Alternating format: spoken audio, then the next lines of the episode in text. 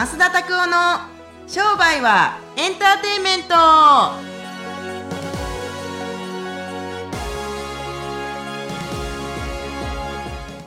e 商売はエンターテイメント。ということですね。はいよろしくお願いしはいますよろしくお願いします。10月は10月入ったのに暑いですが。いはい。はい。台風が来てるみたたいですけれども、うん第昭和2の学校第4期が始まりはい。ね新しいスタートの人たちがあのいらっしゃってると思うんですけどはい。こう今回の木の意気込みみたいなのってあるんですか？いや特にないですよ。いつも いつも通りふ普通にやるだけですね。あのなぜかというと意気込んでるのと別になんか実際の授業の進み方っていうのは僕は違うと思うし、うん。うん、あの普通にマニュアル通りやるだけかなとマニュアルがあるんですか？ちゃんとマニュアルがありますよ。もちろんどういうふうな授業でやってるとかありますから。今いろんなセミナーがある中でこうなんだろう。多分いろんな情報とかいろんななんて言うんだろう、こうお客さんとして、こう何を受けたらいいかなとかあこれも良さそうあれも良さそうって迷ってる人とかいると思うんですけどその増田塾とか、はい。あと商売人の学校とかはいはいはいはい。の特徴としてこう何が他と違うように意識されてたりとうか、とかってあるんですか？やっぱりそのユニークセールスプロポジションじゃないですけれども、そういうところで行くんだったらもうなんか強烈になんか押してくれるプッシュしてくれるところそこはあるんじゃないかなと。僕ら結構なんかやっぱ丁寧に教えないですよ。お客さんたちにあこうやってああやってとか段階的に教えるのってすごくいいと思いますけれどもでもこれは知識をつけるのかアクションをするのかはアクションをする方が当たり前ですけれども売り上げは上がるじゃないですか。で結局のところみんな知識はあるんですよ。それでも知識はあっても知識を使えるところがないだったりとかもしくはあ知識はあるけれども結局体動かないとか。だから動いてくれる現あのそのなんか現場というかあのアクティブに動けるようななんかメソッドみたいなあーっていうのをやっぱり提供してるんだと思いますけどね。なるほどね。そういう時のために結局みんなコミュニティとかって言いますけれどもそのコミュニティはなんかほっこりするコミュニティももちろんあれば僕らみたいなこう売上重視のお行動をさせるようなあやっぱりコミュニティってあると思いますけれども、はい。だから何でしょうかねあの言ってて何？言ってるのか全然わかんないですけれどもでもほっこり方じゃないと近くにいてどうなんのとかって言われますけどそれでも売り上げ上がった人たちが言うことですよね、そんなことを別にしに来てないと思いますんで、そうそういうところで USP になるんじゃないかなと僕思いますけどね、あとはなんかそのスモールビジネスっていうところではあの治療家だったりとかサロンの人たちとかってあると思いますけれども、やっぱ治療家が多いのは僕が治療家だったからっていう USP はすごくあるんじゃないかなと思いますし、あのサービス業ですよね、えーの人たちっていうのはやっぱり、えー結構早く売り上げ上げる人たちが結構多いのは僕がもともとサービス業やってたからじゃないかなと思いますけどね。そう。サービス業っていうのは？要するに商品がないものってあるじゃないですか。ナレーターとかコンサルタントとか、はい。治療とかでも別になんか売らないですよね。治療を受けていく商品をなんか買うとかじゃないじゃないですか、サービスを買う人たちってサービス業の人たちが多いですよね。接客業だったりとあなかるほどね。美容師さんとか。アナウンサーとかもそうですし、はいはいはいはい。そう。もちろん焼肉屋とかパン屋さんとかあのそういうカフェとかもありますけれどもでも究極的にやっぱりそうどうでしょうかね。年商1億円以下のサービス業の人たちが圧倒的に多いんじゃないかなと思いますけどね。そう。そういう人たちっていうのをプッシュしていく。やり方知ってるけれども結局自分一人ではなかなかできない人たちっていうのがターゲットだと思いますけれどもそこかな。そう。自分で動けるようになっていくように後押ししていくっていう形。営業のやってる時とかってあの営業やってる時とかってやり方知ってました？知らない。あ全然知らない。でどういう段階でこう覚えていきました？こうやれるようにあのマッシブアクションって要するにこうたくさん行動していくっていうのはあったと思いますけれども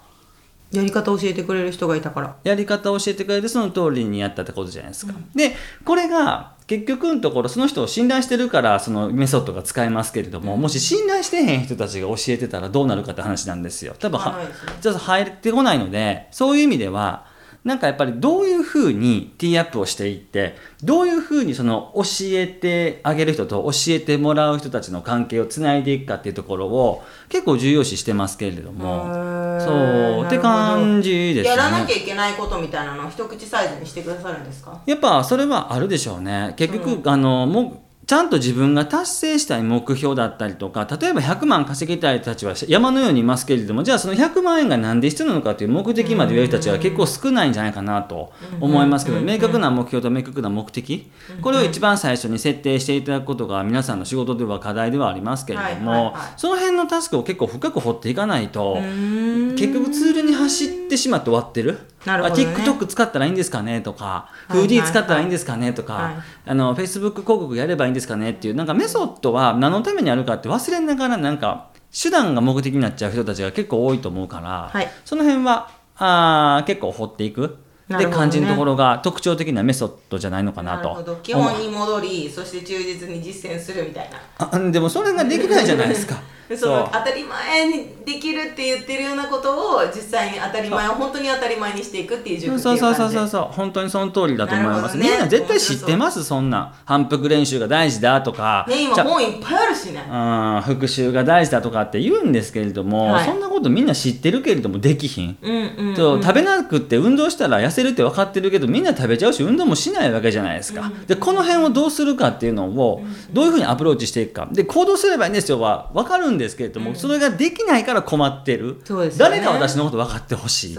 ていうところが本当の問題なんじゃないかなと僕は思いますけれども、はい、でそういう人たちが、まあ、最初は基礎コースの人にいらっしゃってだんだんだんだん応用コースになるともっとちょっとじゃあそれをどうダブルにしていくかとか何倍にしていくかみたいなところをやっていくのかな。だんだんだんだんこのどんどんどんどん例えば基礎コースとか MST の場合だったら結構アウトサイドの方にフォーカスして見ていきますけれども売り上げだったりとか、はい。でもだんだんだんだんこのファネルで分けていったら、えーとええーと基礎コース。で応用コースっていうメンターのコースっていうのはだんだんうちに向かっていく。で原因は自分に全てあるんだっていうところをやっぱり向かっていってプロフェッサーのところは結局どっちもアウトサイドのアプローチもインサイドのアプローチもどっちもしいひんかったらコーチ業とかできひんとかコンサルできひんとか発表全員に必ず発表してもらうんですけれども今月のあのプログレスというかあの1ヶ月のこの進捗とかで達成したこととか達成してないこととかでなんで達成したのかとかあとは達成してなかったのはなんでかっていうことをやっぱみんなに聞いていきますけれどもだんだんだんだんそういうふうにどんどん、ま、自分を知っていく、うん作業っていうのが多くなってくると思うし。そうあのー友達の講師の方も言っておられましたけれども、はい。結局才能を発揮するのはどこの分野で才能を発揮すればいいのかとか、そういうところに近づいていくんじゃないかなと必然的にそうなってしまいますよね。自分って一体何なんだろう？どこ向かっていってるんだろうというところがあると思いますね。わかりました。じゃあ今回スタートされる方も、まあ、スペシャルに多分まなんていうの旅路スペシャルな旅路になると思いますんで。なんか大丈夫ですか？大丈夫ですか？そのスペシャルな旅路。大丈夫ですか？いやいやもうあのだって人生変わらないなんていうんですか？変わるっていうか延長線上じゃない、ね、自分に出会ったりとか売り上げも延長線上じゃない売り上げに出会っていってもらえるような。これ僕6ヶ月すごくあの自分も含めて不思議に思うことは人ってどうやって変わるんですかねと思うんですよ。やっぱきっかけがなんか一つじゃないですか、はい。できっかけがあるとしてもそのきっかけで何か気づく人と全然ふらっとこうなんかスルーしちゃう人たちがいると思いますけれども、これは一体何なのかなってすごいいつも思うんですよ。なんであの人にはあれは響か響いたけれどもあの人には同じ境遇の中でもこれ響かなかったんだろうとかってすごく疑タイ問。ミングじゃん。うん、でダイエットもそうだけどこうずーっとやってんのに全然痩せない痩せないって言ったらこう低体型を過ぎてプチってなってキューって減ったりみたいな。そうタイミングですよってじゃあでも言えないじゃないですかタイミングですよ結でも局本気で変わりたかったら多分本当ある点の時に絶対変わりますよね。でも本人が変わりたくなかったら変わらないですようねん。でもなんか全人類本気なんやろうかと思いますよね。全人類本気じゃなくても生きていけるからいいんですよ。まあまあそれはそうなんですけれども。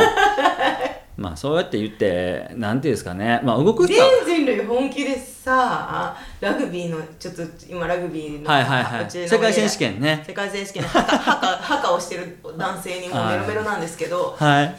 かっこいいなと思ってハカってニュージーランドのね、はいはい。あのあ調べてもらったら分かると思いますけれども。そうちの娘もガーってやってるんだけどなんかそれをなんか見ててあんな本気で全員毎日生きてたらあもうちょっと暑くて大変だろうなって。でもすっごいかっこいいの。涙が出ちゃうぐらいかっこいいんですけど。へえそうなんですか。そうそうそうなんです。そうそう。あのだからはい。結局僕もそうだと思いますけれどもあの明確な目的ってすごく大事だと僕自身は本当思います。そうですね。ん。なのでぜひですね、あの目的を持ってあの頑張っていただいたりすると少なくとも今よりかは良くなりますよね。うんうんはい。目的なき旅路難しいですよ、ね。やっぱり。確かに。そう。まあボケちゃうおじいちゃんおばあちゃんもねやっぱ夢がなくなったらボケるって言うからねあそうなんですか？うんそうやっぱり僕なんかこう日野先生とか100歳以上超えてもね、やられてる方とかやっぱり好きなことがあってあるからやっぱ健康で歩き続けるじゃないですか。うーん。でも好きなこととかも言ってられない状態の施設とか行くとねおじいちゃんおばあちゃんいっぱいいらっしゃるから。うーん。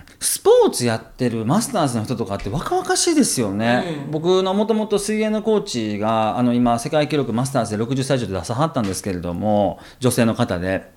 その先生が言ってはったのはなんかやっぱりこう何かに人に見られてるとか緊張感があったりすると当たり前です心拍数が上がるじゃないですか、はい。心拍数が上がるってことはこう脳の回転が良くなるっていうところだからやっぱりいいつまでも本当に夢のある人たちっていうのは心拍数が上がってる人だしそれはなんかあの心心臓の動機とかで心拍数が上がってるんじゃなくて緊張だったりとか上がったりとかそういう感情をいろいろ自分の体の中で化学反応が起こっていって心拍数が起こるっていうのは非常にあの若々しさを保つ秘訣になるんじゃないんですかっていうふうなことをちょっとインタビューで言っておられましたんで。まあでも確かに本当にそうだと思います。最近なんかドキドキしたことあります？その墓見てる時ぐらいですか？墓見てる時とかですかね。わかんないけど最近掃除が大好きで。えまあでもドキドキはしないですよね。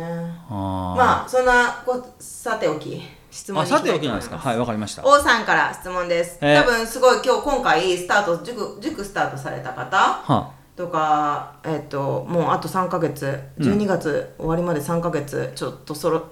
目標全然達成してないなとか焦ってる人と同じような質問じゃないかなっていう質問をピックアップしてみました、うん。えっと質問です。はい。生活困窮の中戸惑い気味で何から変えていけばよいのかわからなくなっていました。どうしたらいいでしょう？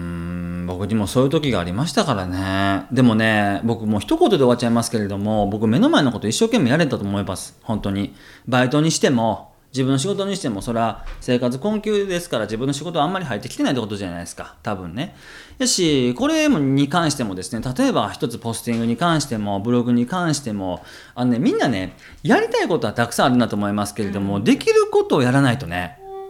うん。できることやらないとやりたいことばっかり並べててもでやるべきことというかできることやってへんかったらいつまでもやっぱ近づいてこないですよ。なんで僕は目の前のことやっていくことだと思う。僕僕の場合だったら結局生活困窮の時期が結構長かったけれども、それでもやっぱりバイトは一生懸命やったし、生誕の仕事もやっぱり空き時間に広告作ってポスティングやっとったし、そういう一生懸命なことがあったりとかして、YouTube も別に何どんなやり方か分からへんけども一生懸命やって、って感じだったと思いますから僕自身は目の前のことを一生懸命まずやってますかって。であともう一つは悩むっていうのは一生懸命やってない証拠やねうん。あのね悩むスペースができてる。もうね必死のパッチでやってる時はねこういう悩みさえも出てこないんですよまずは。何を一生懸命やったらいいか分からないんですよ。生活困窮してるから。あだからアルバイトとかを一生懸命頑張ればいいんじゃないですか。で空き時間に自分のビジネスを一生懸命やらないといけないですよね。あーそう。まずできることアルバイトうん。をして、その空き時間で自分のビジネスやる。うん